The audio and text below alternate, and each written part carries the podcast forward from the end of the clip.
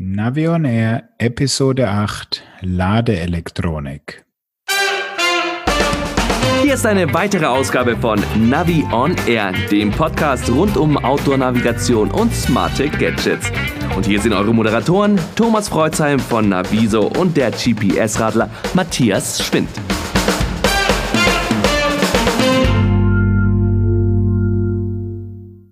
Hallo Matthias. Grüß dich, Thomas. Wie geht's denn so am Black Friday? Ja, ich habe ja heute die Infomail rumgeschickt mit den Tipps zu den Garmin-Geräten und da war ja wirklich was Spannendes dabei. Also den Edge Explorer gab es für unter 150 Euro. Gab es denn noch andere Navi-Schnäppchen? Ja, es war noch ein Lease-Sein war noch für irgendwie 80 Euro im Angebot. Es gab mal eines der ganz seltenen Angebote von den Wahoo-Geräten und dann noch die üblichen Verdächtigen, also die älteren Oregon E-Trax, E-Trax Touch-Geräte. Das heißt also, wenn man sich dafür interessiert und Ende November noch ein GPS-Gerät haben möchte, dann einfach mal auf deine Infomail gucken und da hast du alle tausend Tricks und Tipps zum Black Friday aufgezeichnet. So ist es. Ja, aber eigentlich müsste ich auch jetzt sagen, ähm, bist du jetzt Herr Müller-Lüdenscheid oder Herr Dr. Klötner? Herr Dr. Klöbner, bitte. Okay. Ja, also zum Hintergrund, wir haben ja einige Zuschriften bekommen, einige Kommentare zu unserer letzten Sendung, fand ich richtig gut. Da ging es ja um äh, Tourenplanen und ähm, da haben uns die Leute gesagt, ja, also erstmal, es gibt noch einige andere Tools als das, was ihr da aufgelistet habt und ähm, dann war äh, jemand da, der sagte, na ja, ist vielleicht nicht ganz so doll, wenn ihr euch da so hm, hin und her streitet zwischen Gypsies und Komoot. Ich habe mir gedacht, eigentlich ist es doch spannend, wenn wir mal nicht derselben Meinung sind. Und ähm, auf der anderen Seite, ich glaube, die Leute wissen gar nicht, dass das keine Fake News waren, sondern real, denn du planst ja mit Komoot und nicht mit Gypsies. So ist es, genau. Also da war nichts dran gespielt. Tja, und wie einen das richtige Leben dann einholt, das haben wir nachher gemerkt, nachdem wir ja die Sendung aufgezeichnet hatten.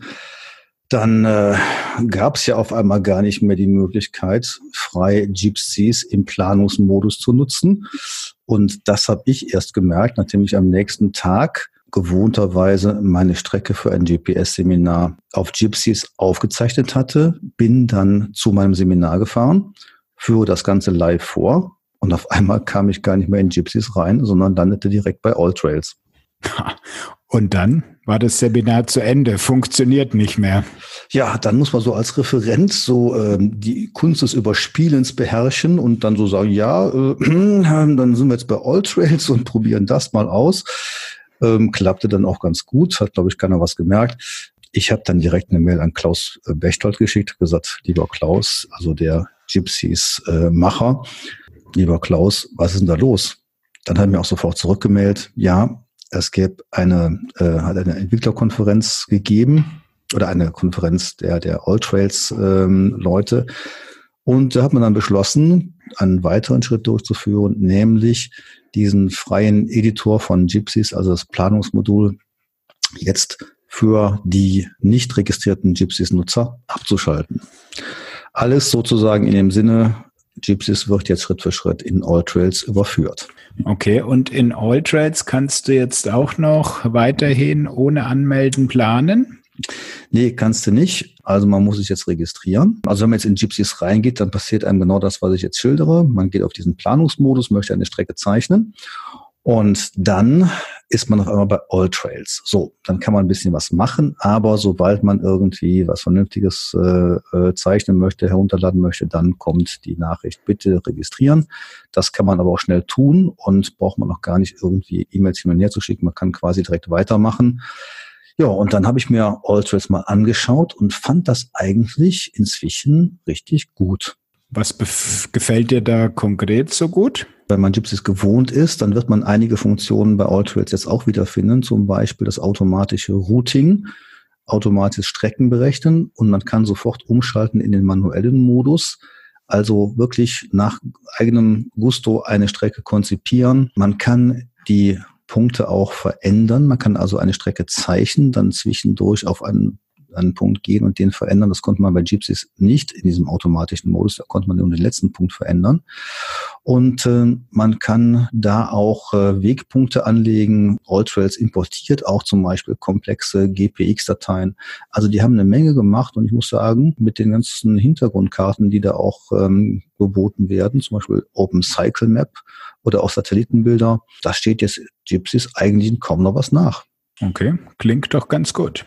Mhm. Also wo die noch was dran machen müssen, wäre zum Beispiel der GPX-Export, wenn man da irgendwas, eine, so eine GPX-Datei kreiert und dann äh, öffnet irgendwo, dann erscheint da nicht der Name von der Tour, sondern eine Eins oder sowas. Also da sollte man noch was dran tun. Und mhm. auch vor allen Dingen an der Kommunikation, liebe All Trails Leute, das könnte man auch mal vorher ankündigen. Das ist das eine. Und wie ist eigentlich mittlerweile die Übersetzung ins Deutsche? Ich finde sie ja nicht optimal, was die Begrifflichkeit angeht. Also wenn man eine Karte konstruiert, da geht es ja eher um eine Tour oder sowas. Aber das sind so Grundsatzgeschichten, da sind die anderen auch äh, nicht unbedingt perfekt. Also es geht, aber auch da kann man sicherlich noch was dran tun. Was mir da noch äh, sehr gut gefallen hat, ist der Punkt, dass du äh, für deine Strecke auch noch die Zwischenpunkte als Wegpunkte dir bestimmen kannst. Das ist ja gerade interessant für diese Navigationsgeräte der Outdoor-Serie, wo du also keine Umrechnung von Track in Route auf dem Gerät hast, weil da kann man damit nämlich schöne Sachen für die Navigation machen. Ähm, ist das schon drinnen? Das habe ich jetzt noch nicht gesehen. Also von daher, ja, weiter drauf schauen. Ja, was ich jetzt noch habe, wo ich auch von einem Zuhörer darauf hingewiesen wurde, ist das Thema des B-Router als Online-Portal. Das ist nämlich jetzt wirklich, denke ich mal, fast die einzige Variante, wo du ohne Anmeldung eine Strecke planen kannst. Ja, sehe ich auch so, habe ich auch mal angeschaut, finde ich wirklich gut wenn man sich nicht in die ganzen Ecken der Menüs begibt und da in die Nerd-Funktionen reingelangt mit Entwickler und irgendwas, dann ist das wirklich eine tolle Sache, denn man kann ganz einfach Strecken planen, als GPX-Datei runterladen, geht super.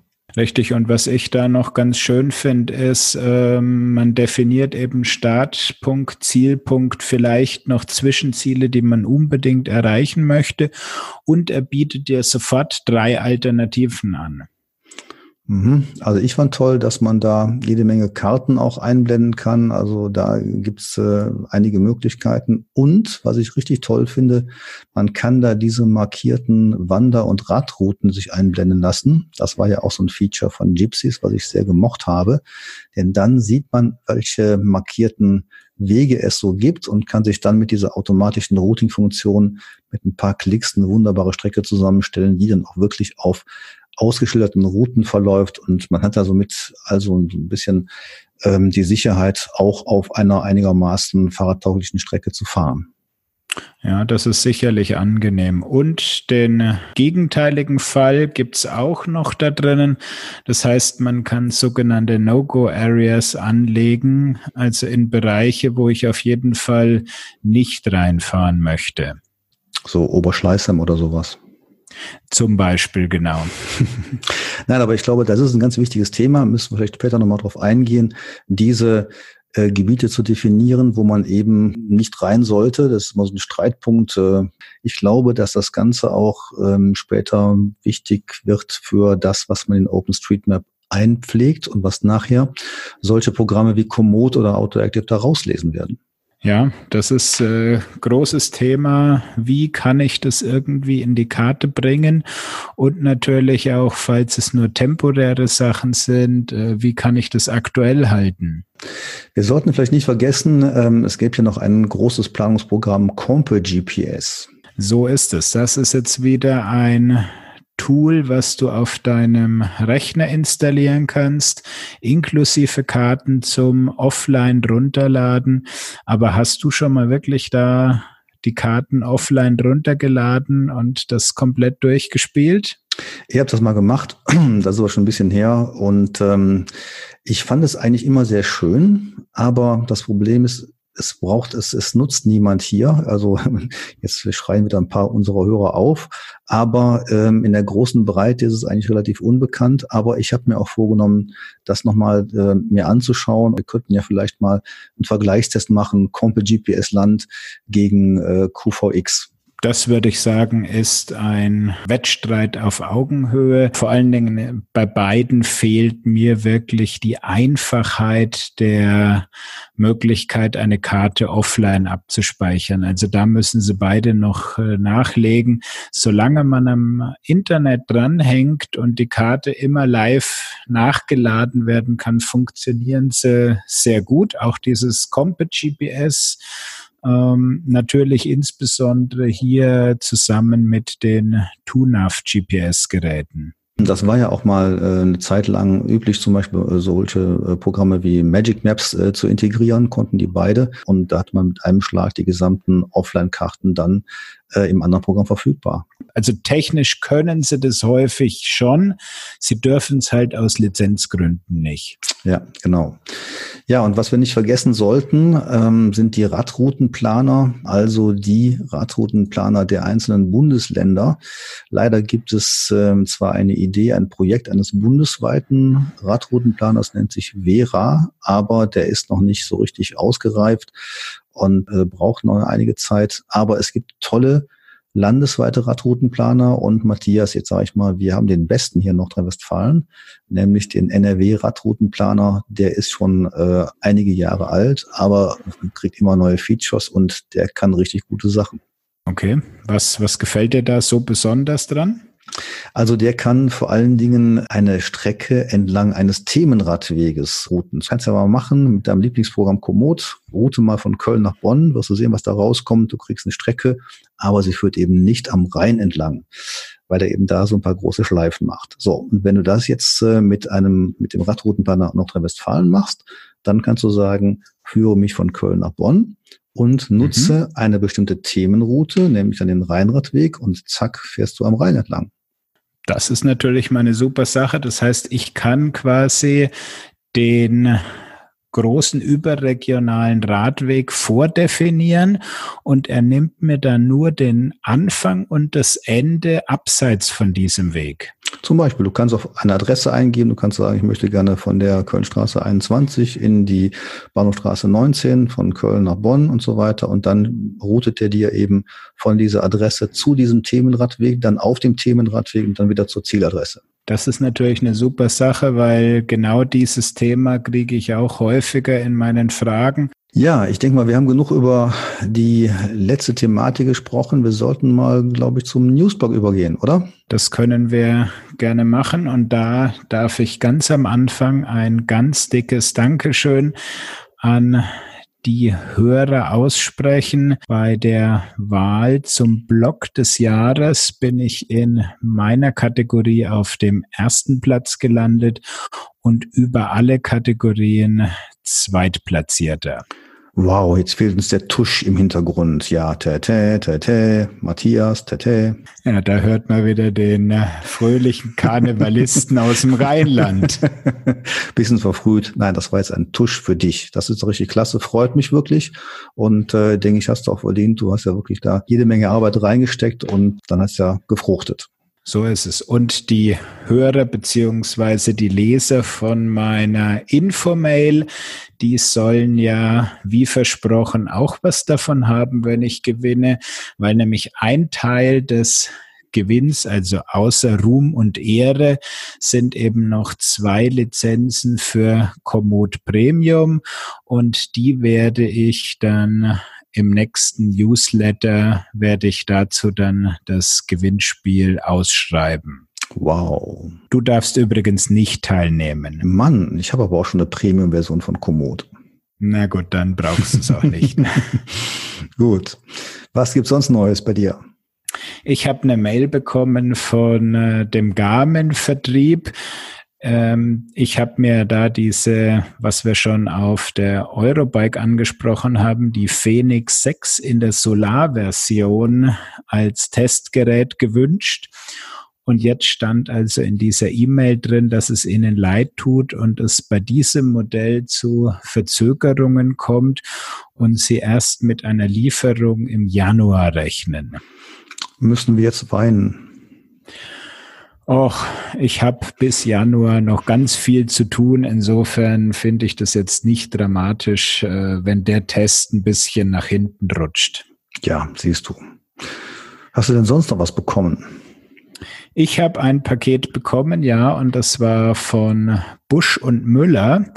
Und da habe ich deren ähm, aktuellen High-End Ixos-Scheinwerfer bekommen ähm, neben der Tatsache natürlich, dass er STVZO zugelassen ist und super hell und super gut leuchtet, ähm, hat der noch eine Möglichkeit drinnen, dass man den großen Akku anzapfen kann und den als Powerbank zum Beispiel für seine GPS-Navigation nutzen kann.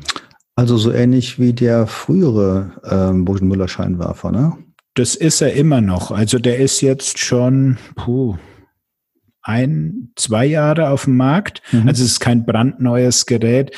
Ähm, nur das passt jetzt im Moment thematisch in die Bereiche, wo ich mich auch für verschiedene Zeitschriftenartikel mit beschäftige. Und da habe ich eben mal bei Busch und Müller angefragt, ob ich den mal zum Testen haben kann. Mhm. Ja, kannst ja mich fragen. Ich habe das Ding auch schon da liegen. Nicht der neueste, aber vielleicht der, das Vorgängermodell. Hm. Nein, ich bin ganz gespannt, was du da rauskriegst. Aber Matthias. Du hast doch auch ein Paket bekommen, oder? Ja, nämlich ich habe den neuen Navic 400 hier. Ja, Wahnsinn. Ja, jetzt bist du neidisch, ne?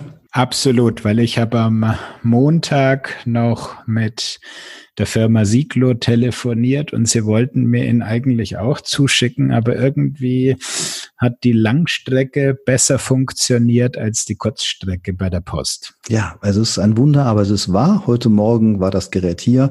Naja, ich muss auch sagen, ich habe auch ein bisschen auf die Tube gedrückt, weil ähm, wir werden es noch in das äh, nächste Radtourenmagazin reinbringen. Und jetzt ist er hier. Und Matthias, ich bin heute schon 30 Kilometer damit gefahren. Gut, die entscheidende Frage natürlich, wie war das Wetter, um das Display beurteilen zu können? Das Wetter war bei uns perfekt dafür, weil es war Sonne und ich habe natürlich dann die ersten Fotos gemacht und das Display neben andere GPS-Geräte gehalten und ja, damit fangen wir jetzt äh, sagen bei der Schwäche an, denn das haben wir aber der Euroberg ja schon sehen können. Das Display des Navic 400 ist jetzt nicht so brillant im Sonnenlicht wie jetzt das von den, sagen wir mal, besseren Garmin-Geräten. Also wieder mal gelernt, Größe allein ist nicht entscheidend. Ja, das ist die eine Sache. Kennen wir aber auch vom Teasy schon. Ne? Also wenn man, man hat einfach nicht das Geld jetzt äh, für so ein Gerät, äh, 230 Euro, jede Menge ins Display zu investieren. Gerade deswegen, weil es ja so ein 4 Zoll Display ist, äh, wäre es wahrscheinlich richtig teuer geworden. Aber der Rest ist eigentlich spannend insofern, weil, ich sag mal, Falk ist tot, es lebe Falk. Genau, es sind ja die alten Entwickler quasi haben die Sache ja übernommen und im Hintergrund hat man schon auf der Eurobike gesehen, dass es sehr stark an die alten Falk-Geräte erinnert. Das merkt man sofort, wenn man das Gerät einschaltet. Am Anfang sieht es aus wie ein Mio-Gerät mit den großen Schaltflächen. Äh, dann wird es auf einmal ein Falk-Gerät. Es ist relativ einfach aufgebaut.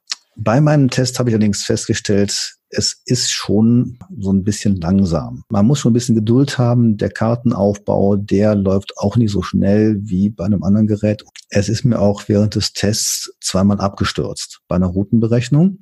Und da sollte man wirklich nochmal dran schrauben. Der Rest hat eigentlich ganz gut funktioniert. Wenn mal eine Strecke berechnet war, man kann ja auch GPX-Dateien draufspielen, dann klappte das auch ganz gut. Dann gab es auch keine Probleme mehr und dann kam das Gerät richtig zur Geltung mit seinem großen Bildschirm, der dann eben wirklich sehr viel Kartenfläche zeigte, der die Abbiegevorgänge zeigte.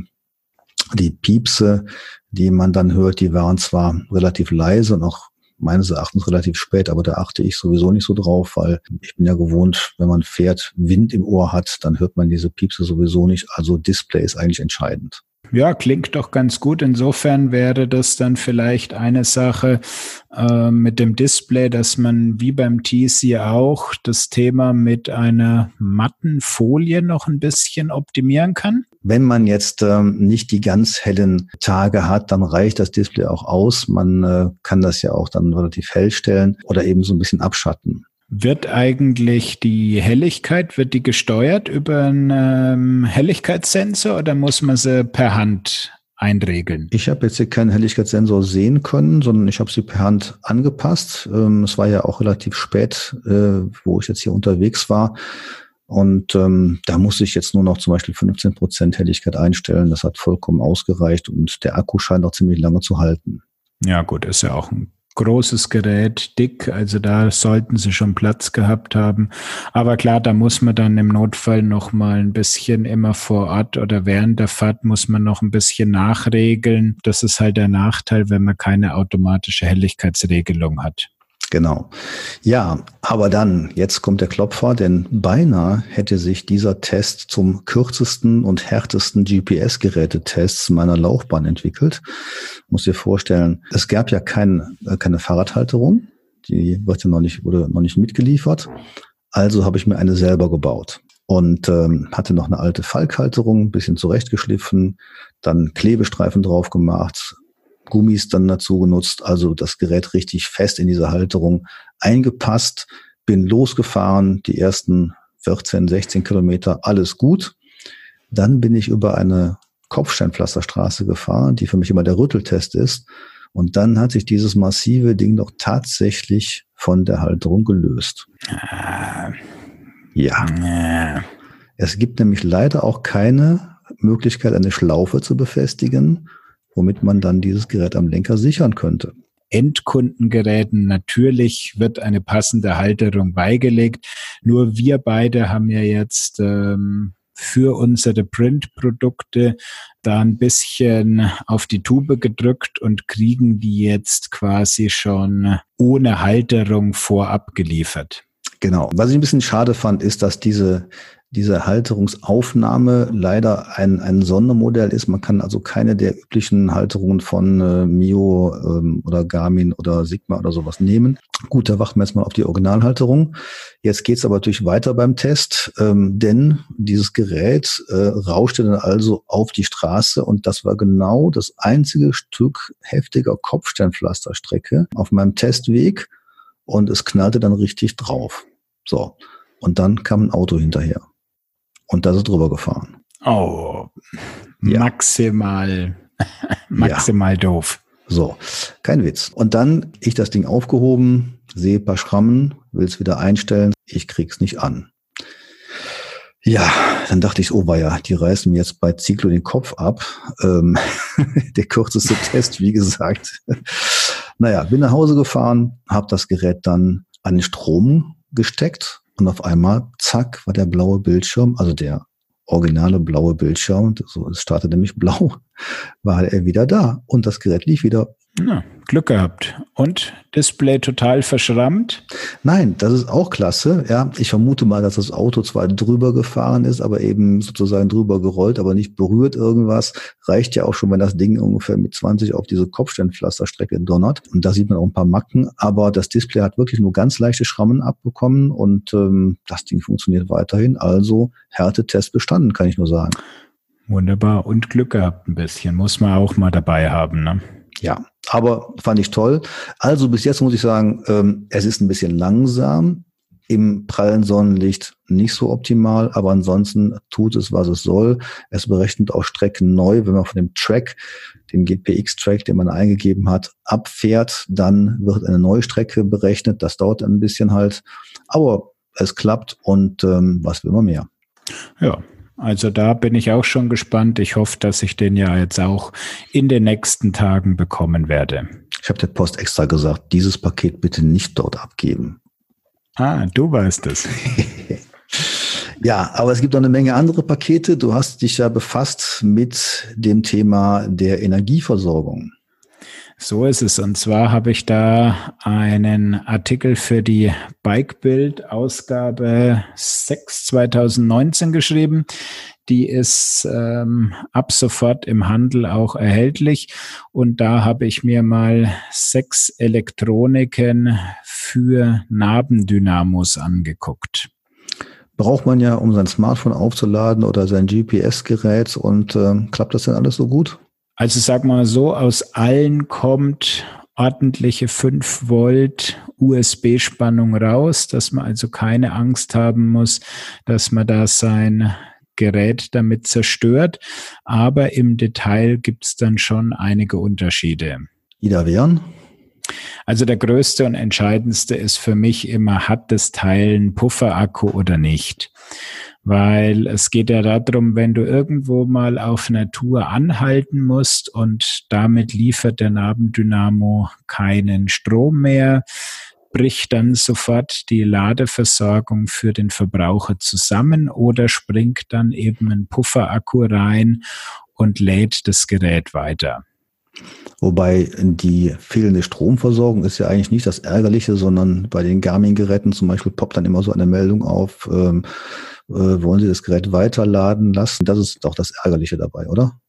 Das ist bei den Garmin Outdoor-Geräten, die wirklich einfach nur unkomfortable, doofe Sache, weil wenn man dann eben auch noch sich auf den Verkehr konzentriert und mal nicht sagt, äh, nee, bleib mal an per Tastendruck, dann äh, ist es sofort danach wieder ausgeschaltet. Also das ist einfach nur eine Besonderheit von Garmin, aber es ist einfach auch nicht so gut für die Akkus von Smartphone und Co, wenn ständig geladen wird, wieder Pause, wieder laden, wieder Pause, Laden geht weiter. Also es sollte einfach kontinuierlich da der Strom in den Akku fließen oder zumindest ins Gerät.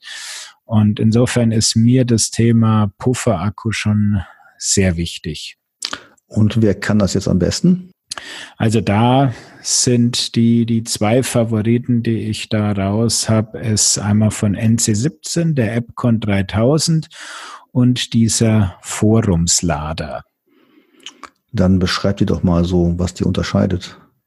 Also Forumslader ist ja, der Name stammt ja daher, dass es ein Projekt aus einem Radreise-Radlerforum ist, wo sich da eben die Cracks ausgetauscht haben, wie man den Strom aus dem Nabendynamo eben gewinnen kann und optimiert an Geräte weitergeben kann. Und das Thema hat sich dann mit der Zeit weiterentwickelt. Es gibt da den Hauptentwickler, der das jetzt quasi im, ich glaube, er macht das als kleinen Nebenjob, diese Elektronik auch entweder als Bausatz oder schon fertig zusammengelötet ähm, anbieten kann. Das war doch damals so, dass man da immer nur einen Baustein bekam, ne? Und jetzt äh, bekommt man das fertig, wie du sagst. Man kann es fertig haben, allerdings muss man dann viel Geduld mitbringen. Er hat bei sich auf der Webseite auch immer eine aktuelle Lieferdauer stehen. Und als ich letztes Jahr im Sommer mal reingeguckt habe, dann lag da die Lieferzeit bei irgendwie 10 oder 14 Wochen. Black Friday 2021 da wirst du dann das Gerät bekommen. Also wirklich zum Komplettlöten gibt es nicht mehr, weil mittlerweile ist da auch diese kleinen SMD-Teile drauf. Ähm, die lötet man so zu Hause nicht mal ebenso zusammen.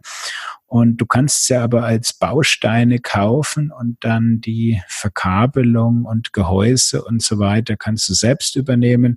Dann kommst du schneller an deinen Forumslader. Und der große Vorteil an dieser modularen Geschichte ist einfach, du kannst dir deinen persönlichen Forumslader so zusammen konfigurieren, wie du möchtest. Also willst du einen kleinen Pufferakku, willst du einen großen Pufferakku, willst du mit Bluetooth-Modul, möchtest du den Pufferakku mit einer zusätzlichen Schaltung auch schon zu Hause an der USB-Versorgung schon vorladen und, und, und, was es da für Möglichkeiten gibt, den individuell zu konfigurieren. Also ich glaube, das ist genau das richtige Weihnachtsgeschenk für dich, aber ich glaube für viele andere, denen wird es doch wahrscheinlich viel zu kompliziert, oder? So ist es einmal die Komplexität und die Lieferzeit. Also ich glaube, du wirst keinen mehr vor Weihnachten bekommen, wenn du ihn jetzt noch bestellst. Wer es da einfacher und wirklich in guter Qualität haben möchte, der geht einfach zu NC17, kauft sich den AppCon 3000 und gut ist. Es gibt ja auch noch etwas Ähnliches den äh, Plug 5 Plus von äh, Tutera oder Sync den hast du doch auch mal getestet. Dem, den habe ich mir auch angeguckt, ja. Der während der Plug 5 ohne das Plus noch eine ganz üble Zicke war, haben sie das jetzt der Plus-Variante ein bisschen aberzogen, aber es irgendwie, das ganze Thema ist da noch nicht so rund. Also mhm. da steckt ja dann in dem Gabelrohr steckt ja dann ich glaube, ein Teil von der Elektronik und der Pufferakku und über ganz dünne, empfindliche Käbelchen werden die dann mit der Ladeelektronik und einer modernen USB-C-Buchse, die auf dem Ahead-Steuersatz montiert wird, verbunden und dort kannst du dann deinen Strom abnehmen. Also ich glaube, das sind so unterschiedliche Bauweisen. Dieser äh, Plug 5 äh, und der NC17, die verschwinden ja im Steuerrohr und äh, der Forumslader ja nicht. Den Forumslader gibt's auch in der Variante, dass du ihn ins Steuerrohr einbauen kannst. Ich habe ihn hier jetzt in der rechteckigen Gehäusevariante, weil ich tue ja meine Ladeelektronik gerne in meine Ortlieb-Tasche, die mit den Kabeln äh, mit den Kabelkontakten reinlegen und insofern äh, habe ich mir da den Forumslader im Gehäuse gewünscht. Aber ansonsten hast du recht, der Plug 5, der wird auf jeden Fall im Steuerrohr montiert. Da kenne ich auch keine Alternative. Und der AppCon 3000, den kannst du im Steuerrohr montieren. Ist eine ganz tolle Sache, bisschen aufwendig, ähm, aber du kannst ihn auch in Lenkertasche oder es gibt so ein kleines Täschchen fürs Oberrohr oder solche Sachen, kannst du ihn da auch unterbringen. Mhm. Also ich finde das ganz schick, wie das die äh, Leute von äh, Plug 5 gemacht haben. Oben diese drehbare Kappe, wo dann ähm, der USB-Anschluss dann äh, zum Vorschein kommt. Beim NC17 finde ich wiederum toll, dass man den komplett rausnehmen kann, abkabeln kann und dann hat man ihn quasi im Zelt oder zu Hause und kann den wieder drinnen aufladen oder drinnen entladen, wie auch immer. Also die haben beide meines Erachtens ihre Vorteile. Was ist denn da so von der Leistungsfähigkeit rausgekommen bei deinem Test? Der Forumslader ist ganz vorne dabei, also der kann eine Erweiterung auf drei Ampere. Die liefert er auch wirklich. Klar, bei drei Ampere Ladestrom, äh, das bringt dir kein Nabendynamo mehr. Da wird permanent dann der Pufferakku entladen. Da glüht das Vorderrad. Und die Verkabelung, ja, das ist natürlich so eine Sache. Also das ist eine Spitzenleistung, ist die Frage, ob man die wirklich braucht. Ich sage immer, wenn es über die 1 Ampere Lade ähm, Stromstärke geht, dann ist es sinnvoll. Das liefert auch der AppCon 3000 und der Plug 5, die liefern das auch. wenn du jetzt mal so äh, zielgruppenorientiert sagst, wer sollte sich äh, welches Gerät zulegen? Also der, der einfach Spaß am Basteln und an dieser Individualität hat, und Zeit dann noch hat, der ist mit dem Forumslader super bedient. Da kann er genau das Gerät haben, was er möchte für die Montage, die er will. Ähm, alle anderen würde ich zum AppCon 3000 raten oder diejenigen, die sagen, ich habe nur irgendwie ganz einfache Elektronik mit Strom zu versorgen, die können auch die günstigen Geräte, also einen Cycle to Charge beispielsweise, nutzen, die dann allerdings ohne Pufferakku daherkommen. Hm. Ich habe den auch mal gesehen, diesen Cycle to Charge sieht ja aus wie eine Klingel, kann man ganz einfach am Lenker montieren. Und ähm, auch da dreht man quasi den Klingeldeckel, dann kommt die USB-Buchse zum Vorschein. Ich finde das eigentlich ganz gut, wenn man damit zum Beispiel auch eine Powerbank laden kann und mit der Powerbank dann wiederum den Verbraucher dann äh, bestückt. Genau, das ist natürlich ein super Anwendungsfall, wobei du kannst diesen, ich weiß nicht, welchen Cycle to Charge du hattest. Der aktuelle wird montiert wie der Plug 5, also auf dem Steuerrohr obendrauf und die Verkabelung läuft dann einfach durch die Gabel. Mhm. Aber es gibt einen, äh, einen Adapter dafür und dann kann man den wirklich an den Lenker packen, also wenn du eben keine Headset hast. Genau. Für die Fraktion, ähm, die keinen Ahead-Vorbau hat, die kann ihn dann mit so einem Metallbügel am Lenker befestigen. Und jetzt müssen wir noch was zu den Preisen sagen, denn der, dieser Cycle to Charge, der ist ja mit, glaube ich, 70 Euro relativ preiswert im Vergleich zu den anderen, die natürlich mehr Technik haben, aber auch dann umso mehr kosten. So ist es. Also den NC17, den kriegt man für 230 Euro und ja, beim Forumslader ist es natürlich extrem abhängig davon, was du rein konfigurierst. Der geht los bei 110 Euro. Ich glaube, das ist dann sogar noch ohne Pufferakku oder zumindest den kleinen und geht dann locker bis knapp an die 300 Euro, wenn du ihn in Vollausstattung haben möchtest. Wow, dann sind wir ja mit dem Thema auch durch. Das war unser heutiges Hauptthema. Wie kriegt man Strom aus dem Nabendynamo? Da vielleicht schon mal der Aufruf an die Hörer, ob euch das Thema interessiert und ob wir da in Zukunft auch mal andere Möglichkeiten der Stromversorgung am Fahrrad für Smartphone und Co sprechen sollen. Also ich denke da jetzt vor allen Dingen in Richtung E-Bike. Wie komme ich an den Strom aus dem großen Fahrakku? Oder auch mal ein kurzes Thema Akkupacks oder Powerbanks, die fürs Fahrrad gut geeignet sind. Also wenn euch das interessiert, schreibt gerne eine Mail an podcast.navionair.de. Ja, und wir sind natürlich nach wie vor auch dankbar für Kommentare zu den weiteren Themen, die wir hier in dieser Episode behandelt haben oder auch Wünsche für zukünftige Themen. Das könnt ihr uns gerne zukommen lassen. Und wenn euch der Podcast gefallen hat, dann natürlich die Bewertung auf iTunes abgeben. Auch das hilft uns sehr, um diesen Podcast bekannter zu machen. Gut, dann dürfen wir ja jetzt äh, überleiten in den Navi-Advent. Vielleicht habt ihr auch einen Adventskalender mit Navi-Interieur. Hast du so einen? Auch bei mir macht es, glaube ich, größtenteils der DHL-Bote, der zumindest einmal pro Woche ein Päckchen vorbeibringt. Bei dir ist immer Advent. Sozusagen, ja. Gut, dann dürfen wir uns verabschieden, sagen Tschüss, macht's gut und bis zum nächsten Mal. Ciao, Servus. Sie haben Ihr Ziel erreicht.